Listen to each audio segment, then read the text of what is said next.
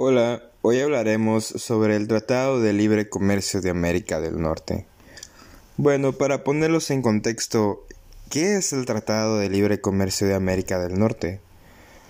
El Tratado de Libre Comercio de América del Norte, o también conocido como TLCAN, es un acuerdo comercial que pretende beneficiar los tres países que lo suscriben, México, Estados Unidos y Canadá las mayores ganancias obtenidas del comercio entre México y Estados Unidos se quedan en empresas de capital estadounidense, de acuerdo con el Consejo Nacional de la Industria Maquiladora y Manufacturera de Exportación Index, lo que confirman las protestas de empresas manufactureras de Estados Unidos que pidieron al presidente Donald Trump que no afecte las exportaciones estadounidenses al argumentar que más de 2 millones de empleados de aquel país están vinculados a las relaciones comerciales entre los tres países. Este es un contexto de lo que está pasando actualmente con el Telecan, también conocido como Telecan eh, de lo que ha pasado con Donald Trump y que muy posiblemente vaya a cambiar con Joe Biden, el nuevo presidente. Bueno, tomando más la definición del Telecan, como qué es, pues es el Tratado de Libre Comercio de América del Norte, que es un acuerdo global que establece las reglas para el comercio internacional y la inversión entre Canadá, Estados Unidos y México.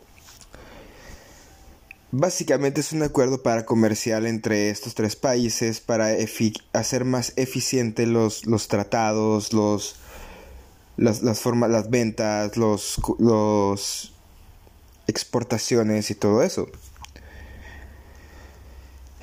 Hay una firma en el, en el Telecan que sustituyó el Tratado de Libre Comercio de Canadá y Estados Unidos que fue firmado en 1988 y en 1991 iniciaron las negociaciones del Telecan, que fue suscrito por Brian Mulroney, primer ministro canadiense, George Bush, presidente de Estados Unidos, y Carlos Salinas de Gortari, el presidente de México, que entró en vigor el 1 de enero del 94. ¿Y quién administraría todo esto? Pues el Telecan es administrado por el secretario del Tratado de Libre Comercio de América del Norte, establecido de conformidad del artículo, del artículo 2002 del tratado. El secretariado se encarga de administrar los mecanismos estipulados en el tratado para resolver las controversias comerciales entre las industrias nacionales o los gobiernos de los países partes de una forma porta de imparcial. Básicamente pues habla de ese aspecto, ¿no? De que no solamente es una persona, sino es todo un grupo de personas que se van a encargar de administrar todo este tipo de, de transacciones y de tratados y de negocios.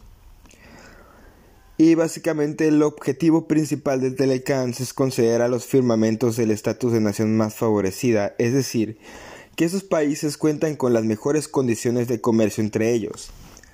Básicamente lo que acabo de decir es más eficacia, más beneficios entre este, esta unión.